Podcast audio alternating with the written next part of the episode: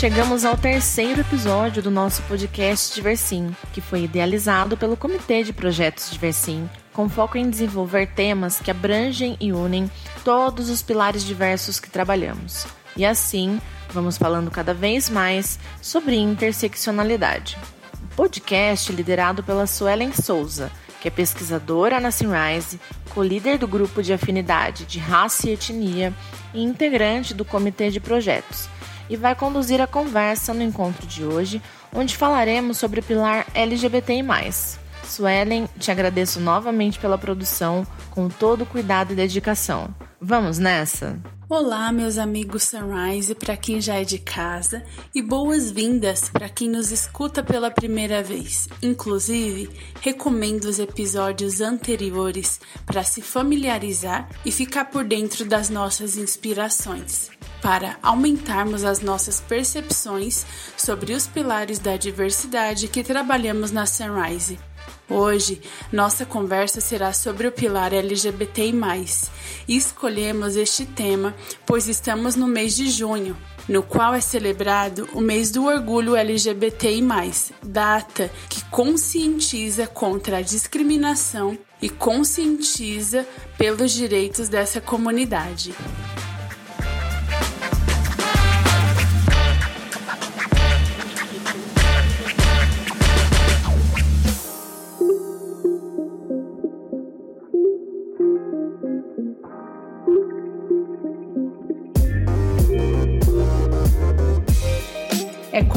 Carinho que falo pelo grupo de afinidade LGBTI, liderado por Anderson Alexandre, gerente de assuntos regulatório, SEC, Olivia Ribeiro, gerente de marketing para Beauty Care, e seus integrantes. Quero agradecer ao Fred Goldman. Começou sua carreira muito jovem, entrando na Sunrise como estagiário e hoje no cargo de aromista sênior, gerente de criação e sponsor do pilar LGBTI+ foi escolhido pelo grupo de afinidade para representar esta conversa tão significativa. O grupo de trabalho LGBTI, tem objetivo principal de ajudar a construir um ambiente de segurança psicológica para que na Sunrise as pessoas possam ser quem são e trazer conhecimento sobre o tema. No último ano, o grupo iniciou a conexão entre os aliados da causa LGBTI, promovendo treinamentos, vivência para o entretenimento dos temas e mostrando o posicionamento da Sunrise sobre a irradiação do LGBTI mais fobia. O conhecimento é o início para desmistificar o tema e iniciar essa jornada em conhecimento para todos. Com isso, seja bem-vindo, Fred. Muito obrigado, feliz de estar aqui com vocês, podendo contribuir um pouco com a causa a qual eu faço parte também, né, e defendo bastante. E espero aí poder contribuir com um pouquinho da minha história aí, quem sabe inspirar algumas pessoas também. Quero, em nome de todos os envolvidos, agradecer o seu tempo e disponibilidade para esse momento estar acontecendo. Realmente um momento muito esperado, né? Conversei com muito das pessoas que se inspiraram em trazer o seu nome e eu quero mesmo saber, através de você, quem é o Fred. Já conheço o Fred através das pessoas que se inspiram em você, mas eu quero saber de Fred para Fred. Quem é você? Nossa, essa é uma pergunta bastante profunda. É difícil a gente fazer essa análise, né, de nós mesmos, mas enfim, eu acho que eu posso começar falando que eu sou uma pessoa muito. Eu vim de baixo, né? Apesar das pessoas acharem que eu sou uma. pela posição que eu tenho hoje, que eu sempre tive uma vida muito fácil, eu sou uma pessoa que veio galgando desde os primeiros steps, vamos dizer assim, né? Degraus aí que a gente tem na, na nossa vida. E eu sempre fui uma pessoa muito sonhadora. Eu sou uma pessoa que tem essa, esse lado criativo, vamos dizer assim, que imaginava. Eu desde criança eu me imaginava, eu queria ser uma pessoa importante, eu queria ter dinheiro para poder gastar com as coisas. Obviamente, eu acho que é o sonho de todo mundo, mas assim, eu tinha os meus sonhos não eram baseados só em dinheiro, eram baseados em, em, família. Eu sou uma pessoa muito cheia de amigos, eu tenho muita facilidade em falar, então isso desde pequeno. Eu era uma pessoa sonhadora, então eu, não tinha sonhos específicos, mas eu sempre pensei em ter uma vida melhor. É, eu acho que assim o norte da minha vida sempre foi essa. Então, se você me perguntasse quando eu era mais adolescente o que eu queria ser, eu não falava, eu não sabia exatamente falar o que eu queria ser. Eu ainda estava traçando, mas eu já sabia que eu queria ter uma vida melhor, tanto para mim quanto para minha família, né? Que a gente, é, como eu falei, eu, eu não posso dizer que eu fui uma pessoa pobre, porque eu acho que pobreza é uma coisa que tem limites inferiores que as pessoas muitas vezes não conhecem e por este ponto eu sou afortunado, mas isso não quer dizer que a vida foi fácil para minha família, né? E uma, uma das coisas que eu sempre vi dos meus pais é que eles eram pessoas muito batalhadoras e eles batalharam, acho que até se bobear algumas vezes mais do que eu e não conseguiram alcançar coisas que eu já alcancei na minha vida quando eu olhava para meus pais, ao qual eu tenho muita afinidade, eu tenho um exemplo muito grande que eu gosto de seguir, eu via pessoas extremamente batalhadoras que se esforçavam muito e ganhavam pouco. Então, o meu norte era: eu quero, através desse esforço, poder ter mais. Né? Não só a questão financeira, mas a, toda a questão de, de você ter uma proteção social, você conseguir ter uma qualidade de vida que seja decente, que no nosso país, infelizmente, é para poucas pessoas. Então, acho que no final das contas, eu posso me definir como isso: um menino sonhador que nunca teve medo de trabalhar. A verdade é essa. Eu, eu desde pequeno, buscava alguma forma de ajudar em casa. Eu fazia faxina em casa, inclusive, para meus pais enquanto eles trabalhavam, porque era a forma que eu podia contribuir em um momento que eu ainda era muito jovem, né? Então, isso, vamos falar assim, por volta dos meus 10, 11, 12 anos de idade, era a forma como eu contribuía. Então, meus pais tinham que sair para trabalhar, alguém tinha que arrumar a casa, então eu conseguia arrumar. E, e, de certa forma, eu sempre fui fazendo um, um pouco disso na minha vida. Então, assim, se eu pudesse me definir é isso, uma pessoa sonhadora, que correu atrás dos seus sonhos, né? Teve muita sorte na vida, porque eu acho que para chegar onde eu cheguei também tem um, um quê de sorte. As pessoas tem muitas pessoas que eu acho que às vezes são até mais esforçadas do que eu, que não têm a oportunidade que eu tenho, e a gente aí sabe que existem aí diversas nuances da sociedade e preconceitos, muitos preconceitos, né, que acabam regendo, dificultando ou facilitando caminhos. Então, o fato de eu ser homem branco abriu muitas portas e eu tenho certeza que isso não tem como negar, né? Isso acabou abrindo muitas portas, mas o fato de eu estar fazendo a coisa certa no momento certo também foi um ponto definitivo aí na, nos momentos que eu consegui crescer na minha carreira, né? Então é isso, eu acho que assim, para me definir muito vagamente, né, e viajando um pouco, é mais ou menos nessa, nessa direção. Antes de te trazer aqui, eu conversei com algumas pessoas, né? Eu fui cuidar da sua vida. Ai, que medo. e essas pessoas falaram de você com muita admiração, Obviamente, também eu tive a oportunidade de te ver palestrando algumas vezes aqui na empresa mesmo, né? E nessas apresentações, você sempre fala com muito carinho do acolhimento que você recebeu aqui na Sunrise na sua iniciação. Você fala com carinho desses líderes que te inspiraram. Você teve esses líderes dentro de casa como inspiração, que são seus pais também, que também são privilégio de poucos, né? é, admirar os seus pais com essa admiração que você citou há pouco. Mas eu vi que aqui na Sunrise você, dentro dessas palestras, é, você fala com muito carinho dessas pessoas. Conta um pouco dessa história e da importância que a Sunrise teve. Como que foi é, a companhia que desse olhar diverso que a Sunrise teve para você na sua vida também?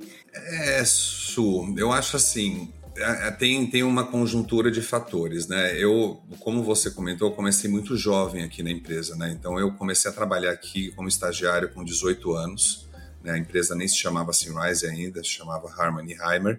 Eu sou da década de 80, 70, eu estou bem na transição entre essas duas, né? Então eu ainda carrego um resquício muito forte de preconceito, de um armarismo que eu chamo, né? Que são as pessoas que realmente ficavam dentro do armário, tinham vida dupla, isso era muito comum ainda na minha época, apesar que ainda acontece bastante hoje, mas era meio que uma norma naquela época, né? Então, se você quisesse dar certo na vida sendo um LGBTI+, você tinha que se enquadrar né, em alguns quadrados, em alguns espaços pré-delimitados, né?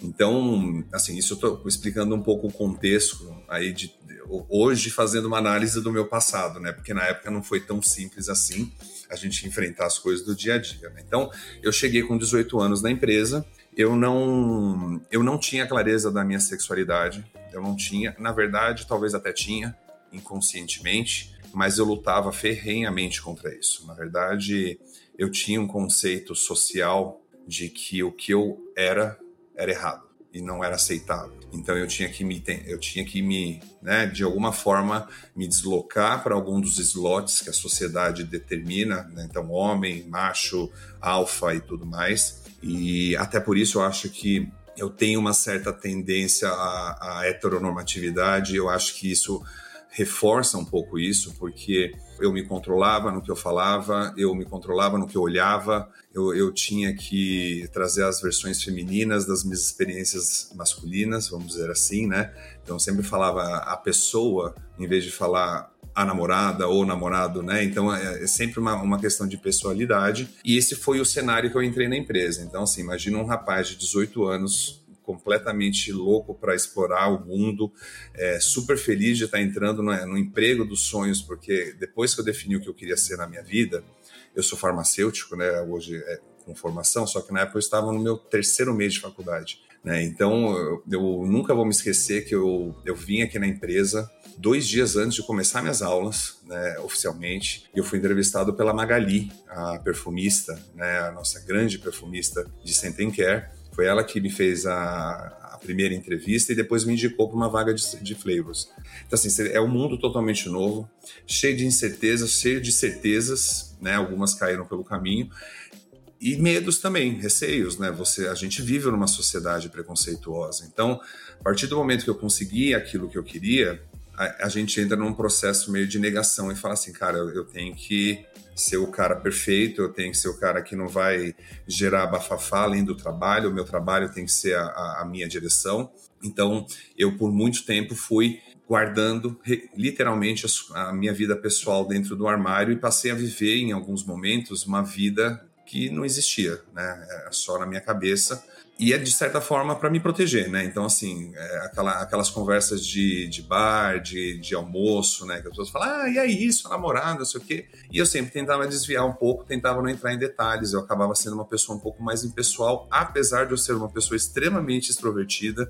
É, eu sou muito aberto até demais, às vezes, assim, com pessoas até que eu não conheço. Então, mas isso era uma característica minha que eu abafava. Ficou trancada no armário também, né? Então, quando eu comecei a me desenvolver, eu fui maturando também, né? Então, lembra que eu tinha 18 anos, eu era muito jovem. Eu, eu fui efetivado na Sunrise em 2001, então eu estava para completar 21 anos, né? E foi justamente a fase onde eu comecei a me aceitar, porque isso estava me fazendo um mal gigantesco, né? Então era realmente uma fase muito complexa de autoaceitação, de começar a entender de que o que eu estava fazendo para tentar me encaixar me apagava e, e estava me prejudicando. Né? Tudo isso foi um processo. Né? No meio do caminho, a gente tinha a minha carreira, qual era o meu foco principal. Eu falei, bom, aqui, Rise, Harmony Heimer, eu tenho que atuar profissionalmente. Então, esse aqui tem que ser meu norte. Só que eu comecei a ver que apesar disso ser pessoal, de ser minha vida particular, que não deveria interferir aqui dentro, isso começou a me afetar emocionalmente. Eu acho que a pressão psicológica é muito grande e você viver uma vida que não é tua é muito difícil. A verdade é essa. Então você começa a ficar paranoico, você começa a ter um monte de coisas. E eu, eu que nunca tive problemas psicológicos é, que fossem um pouco mais sérios, eu nunca precisei de uma ajuda um suporte psicológico, me vi perdido porque né, nessa questão de identidade a gente acaba se perdendo. Então eu, eu, procurei apoio, primeiro com meus pais, eu procurei apoio com profissionais também, e foi aí que eu tomei a decisão de que eu tinha que parar de viver uma vida que não era minha. Também é fácil falar hoje em dia, mas esse processo todo levou aí dois anos, mais ou menos, né? Isso eu estou contando no contexto, né? O que, que eu posso falar da empresa nesse meio do caminho? Desde que eu entrei na empresa, tinha um perfumista que estava recém-chegado aqui no Brasil que chamava Joaquim Corel. Grande parte das pessoas que devem ouvir este podcast deve saber de quem eu estou falando, uma pessoa extremamente querida que infelizmente nos deixou esse ano e nos deixou estar nos braços de Deus agora, mas é uma pessoa gay, ele tinha, quando faleceu agora, os seus mais de 60 anos, era um cara que, cara, pensa numa pessoa que tem um cargo extremamente importante, extremamente respeitado, e as pessoas já naquela época comentavam: nossa, olha onde esse cara chegou, apesar de ser gay. Enfim, né? É, naquela época acho que era até mais comum do que hoje em dia, mas o comentário vinha. Então eu comecei a falar: opa, esse cara é gay. Começar a olhar mais como ele se porta, eu vou começar a olhar mais como é que ele conseguiu associar a sua vida pessoal com a sua carreira, porque é, é, é impossível você desassociar completamente uma coisa da outra. Por mais que a gente tente ter uma vida pessoal desligada, totalmente desconectada do que a gente faz no nosso dia a dia aqui na empresa, eu, eu, eu tenho por mim, ainda mais hoje em dia em tempos de rede social, que isso é impossível. Né? Então as pessoas vão te procurar. Conforme você vai desenvolvendo afinidades com umas e outras pessoas, você vai estabelecendo vínculos, não tem o que fazer. Né? Então quando eu comecei a escutar isso, eu ainda era estagiário, eu comecei a falar, porra, será que eu estou no caminho certo mesmo? Por mais que o mundo é o que é, por mais de tudo que eu vivi e que eu vi pior, muito pior com outras pessoas no meu convívio social, a minha realidade é o que eu sempre falo, eu sou um privilegiado por diversos fatores, não só porque eu sou branco e porque eu sou homem, mas porque eu tenho uma família que me acolhe. E isso hoje em dia é um diferencial, né? A gente sabe que em tempos de muita intolerância, até a família pode virar suas costas e eu conheço inúmeras pessoas onde isso aconteceu. Eu tinha essa parte, a minha parte pessoal muito bem organizada e um suporte muito grande desse lado. Mas a gente tinha medo da empresa. E quando eu comecei a olhar que a empresa aceitava, né, e não só aceitava, como colocava pessoas na minha condição em destaque na empresa, eu comecei a parar. Opa, talvez isso não é tão errado quanto você acha que é. E foi aí que eu comecei a minha transformação né, de autoaceitação e eu saí do armário. Então, isso foi acontecer efetivamente. Eu lembro assim: o dia que eu falei, Fred, você é gay, foi em 2003, né, depois de um, um período bastante conturbado, como eu comentei, de, de aceitar, de, de pôr para fora os medos, né, de, de ser vulnerável a esse ponto. É, pra vocês terem uma ideia, é, eu sou um pouco perfeccionista e eu sempre tive na minha cabeça de que eu não devia mostrar minhas fraquezas, né? Então, esse é até um pouco da heteronormatividade do macho alfa, que ele não pode ser fraco, né? Então, até isso eu tenho um pouco enraizado, ou tinha, ainda tenho, um pouco enraizado dentro de mim, e isso foi uma luta realmente meio grande. Então, eu tive que falar, cara, você não é perfeito. Ser gay não é imperfeição, né? Em primeiro lugar, isso tem que ser dito, mas assim, naquela minha cabeça, naquele tempo, era. Então, eu tinha que começar a falar assim, cara,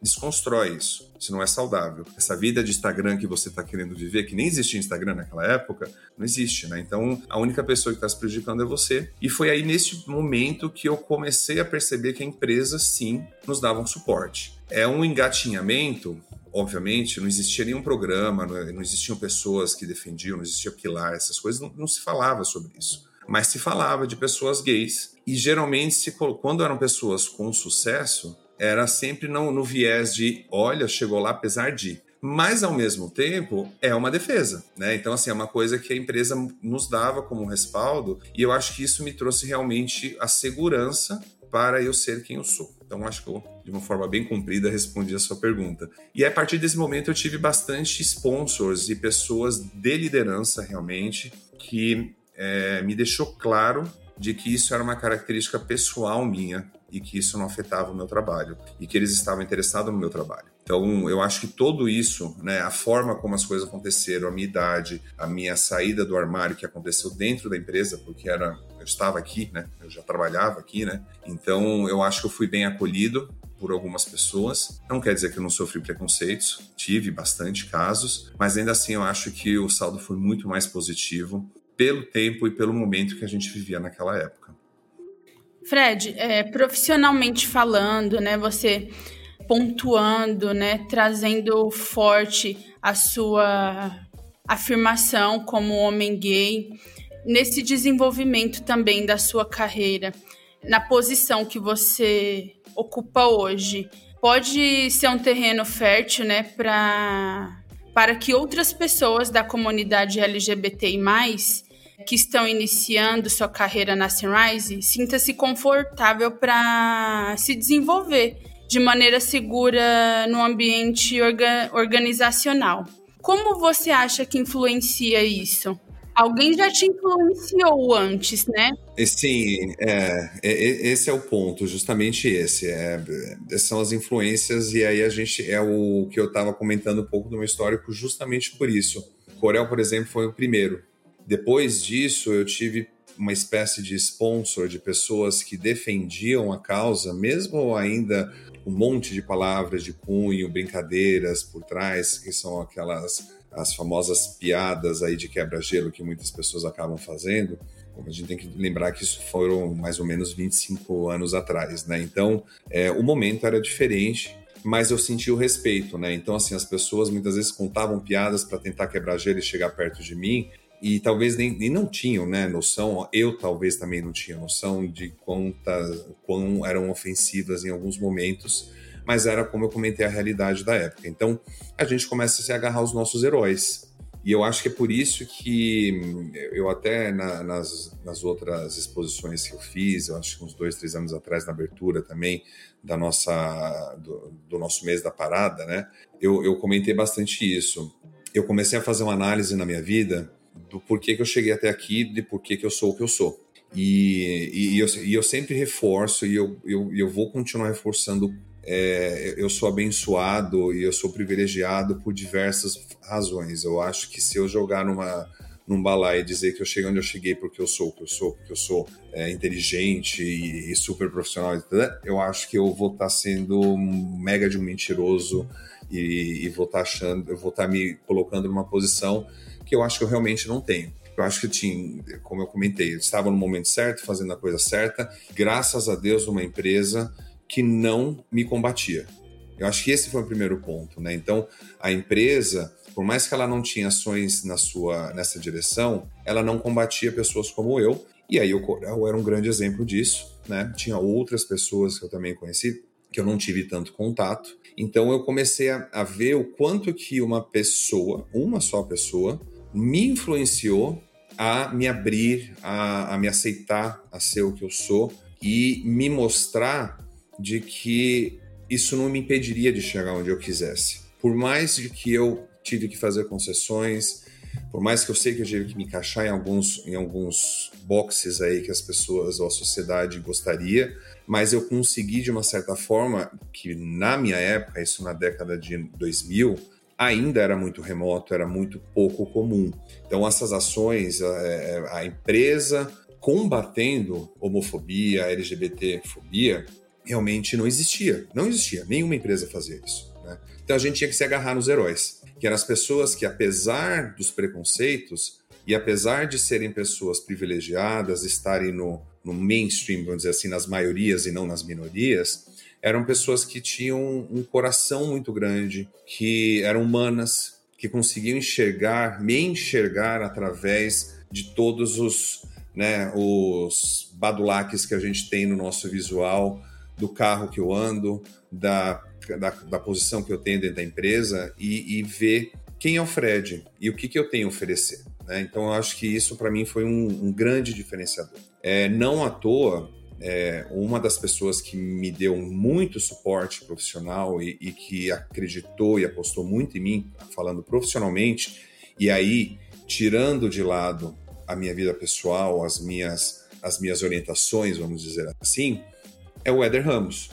Né? O Éder Ramos é o nosso presidente de Sentem Care Global, hoje um brasileiro, ele é hétero, ele é branco e é o cara que mais levanta a bandeira para a diversidade dentro dessa empresa, e eu estou falando no mundo. Eu tenho certeza que não há uma pessoa na nossa estrutura que faça tanto pelas minorias quanto o Éder faz. E, e, e, isso é uma briga que ele está comprando já vai fazer uns 5, 6, 10 anos, talvez até mais do que isso, que eu talvez não tive contato, mas ele viu em mim um talento, ele, ele acreditou em mim, né? E foi ele que brigou pelo meu treinamento como aromista, que brigou pela posição que eu desenvolvi por 10 anos, que foram meus primeiros 10 anos aqui de carreira. Então, assim, é uma pessoa que era muito fácil virar as costas para mim, né? Pela, até pela posição que tinha. Então, eu comecei a ver primeiro os sponsors, né? Que tinham, que são pessoas como eu, né? E que chegaram lá. E do outro lado, lideranças que eram inclusivas, mesmo em um momento que não se falava inclusão.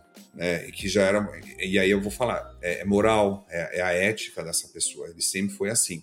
é, eu acho que isso me trouxe uma clareza de que eu tenho um papel também. Eu, a vida me deu muitas coisas. Eu sei que eu, eu, luto pelo que eu tenho, mas só que assim, tem muita gente que luta e não chega, e não consegue o que quer. Então eu sou muito grato por isso e eu comecei a me questionar por que, que eu não posso fazer o mesmo. Né? Então eu entrei no grupo de afinidade porque eu achava que eu tinha que contribuir com isso. Mas eu vou, eu vou até um pouco mais longe.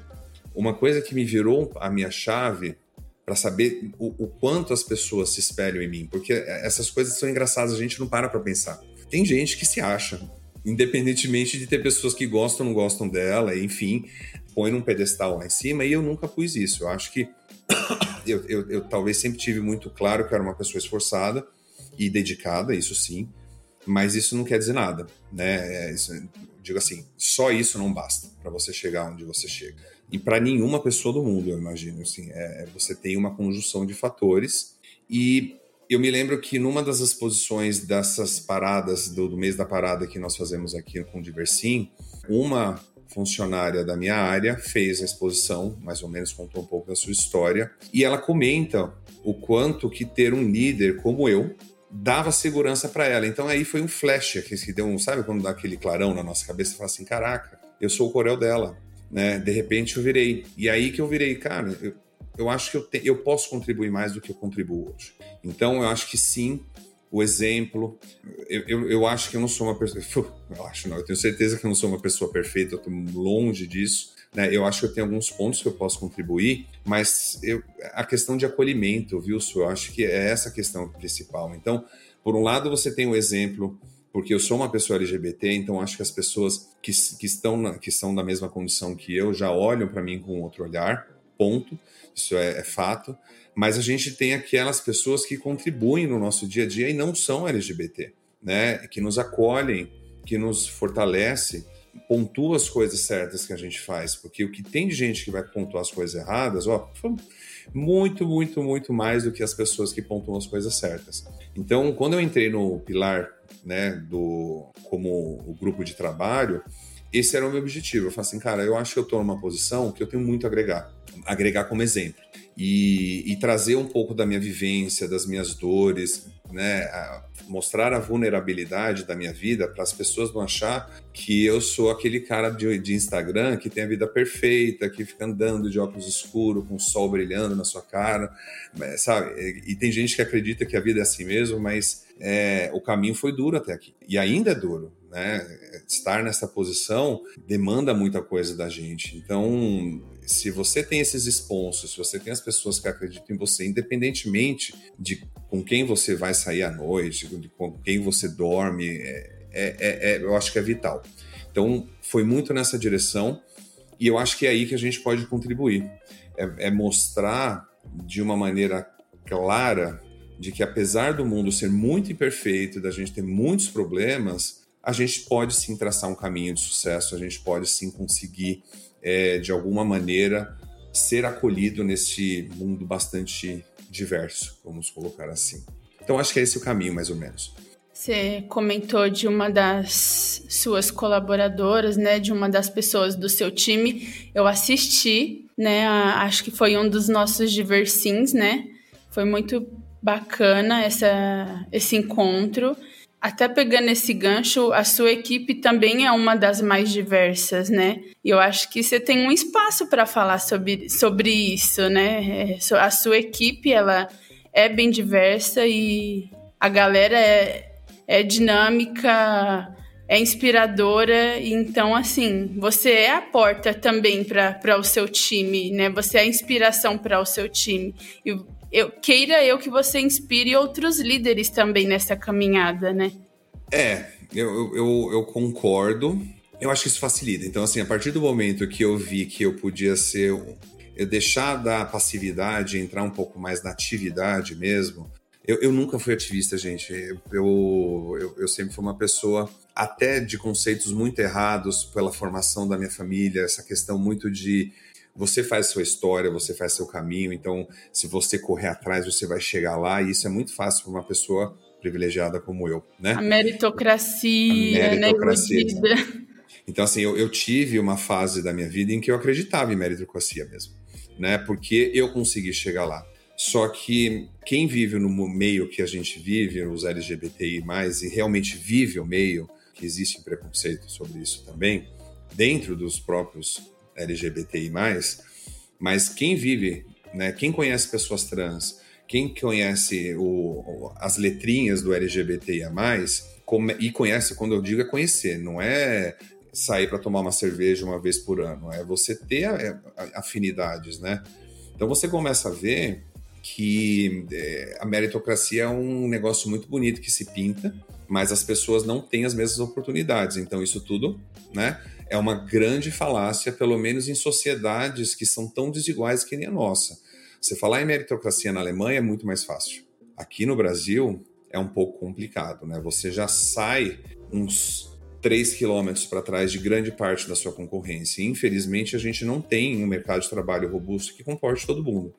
Então, é um mundo animal, selvagem, muitas vezes, né? Que para a gente sobreviver nisso. Então, é, falando isso, é porque eu comecei a ver que o mundo é muito mais amplo e muito mais complexo do que as pessoas gostariam que fossem. Então, eu conheci muita gente na minha jornada e, e que, gente, não tinha oportunidade sequer de terminar a escola, né? Foram expulsos de casa com, como adolescentes porque eram o que eram, né? Porque eram meninos afeminados, mulheres masculinizadas e a família simplesmente não aceita, então vai para a rua. Então, como é que você muda uma situação dessa? E, e, aí foi o que você comentou, né? Quando a, neste dia do Diversim aí que a que a minha colaboradora acabou expondo bastante detalhes da sua vida, talvez foi um dos dias que eu mais chorei aqui na empresa. Foi porque, se eu não me engano, também foi o dia que. Eu, eu, eu só não me lembro se foi junto com a vez que a gente trouxe as mães de pessoas LGBTIs a mais, mas foi assim. Foi o mesmo. Foi o mesmo ano, né? Então, assim, foi. assim, foi um ano que foi realmente para desidratar, porque eram coisas assim.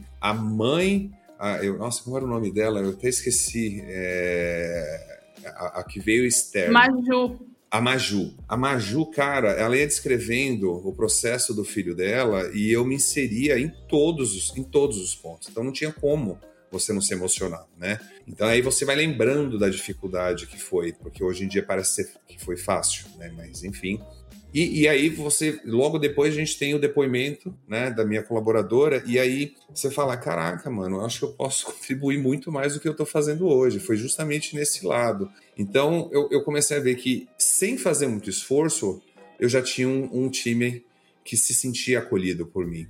Então eu falei, cara, eu preciso me esforçar. Eu acho que talvez esse é um dos grandes nortes que eu tenho começado a dar na minha carreira também. Então, quando eu fui convidado para assumir o sponsor do Pilar, foi no começo desse ano, quando o Fernando saiu. Aliás, o Fernando fez um trabalho gigantesco aqui dentro da empresa. É, espero um dia chegar ao, ao mesmo nível que ele, que ele exerceu essa função, mas é, eu, eu, eu aceitei sem nem pensar.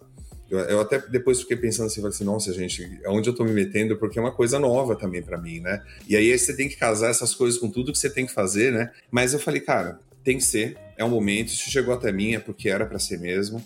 Eu, eu me sinto preparado, eu sei que vai demandar bastante, mas ele tem as suas recompensas, né? Então, foi justamente nesse momento que eu, que eu também comecei a tomar algumas ações de que eu poderia fazer mais na minha área, né? Então, a gente tinha estabelecido metas no ano passado para que a gente tivesse contratações de pessoas é, de pessoas trans, que a gente conseguisse trabalhar os diversos pilares de diversidade. Então, é, até foi um ponto que eu acho muito benéfico que colocamos nas metas dos gestores essas, essas não obrigações, mas a função de trazer a diversidade para a gente, né, para dentro da empresa, de uma maneira que a gente saísse do discurso e, e realmente fosse para as ações. E aí eu comecei a conversar com a Bárbara na época, que é a nossa Maiara atual, né, a antiga né, Maiara, vamos dizer assim.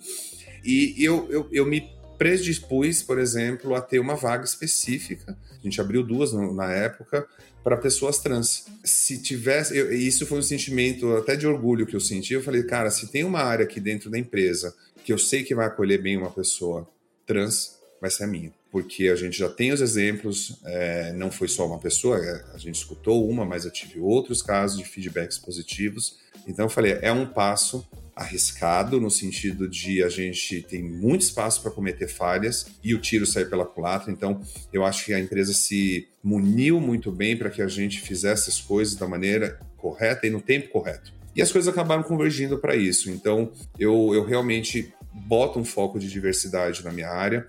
É o que você comentou, eu, eu gostaria de servir de exemplo para outros líderes nessa direção também. Não sei se isso acontece, mas de toda forma, eu estou tentando fazer a minha parte, né? Tá acontecendo, tá acontecendo. Que bom, fico feliz. Né? Fico feliz. Mas é, mesmo que não sirva de exemplo, eu já eu posso dizer que eu já estou realizado nisso longe do ideal, eu acho que tem muita coisa a ser feita ainda.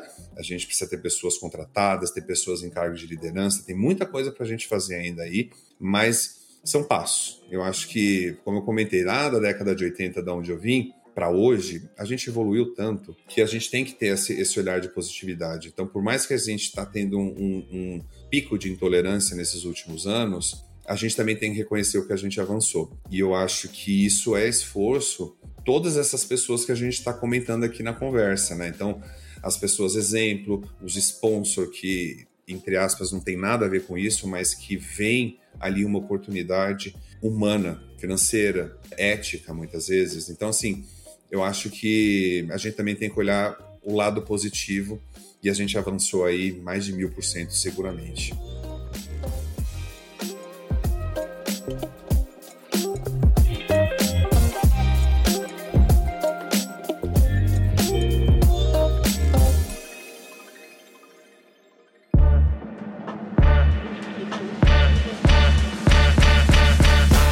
Foi a primeira parte do episódio com Fred Goldman.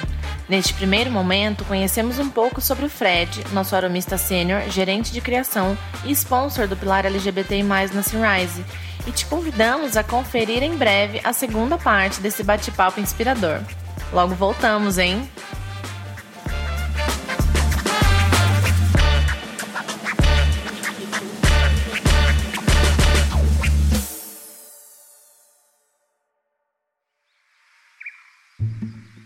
Este episódio foi editado pela Nabecast.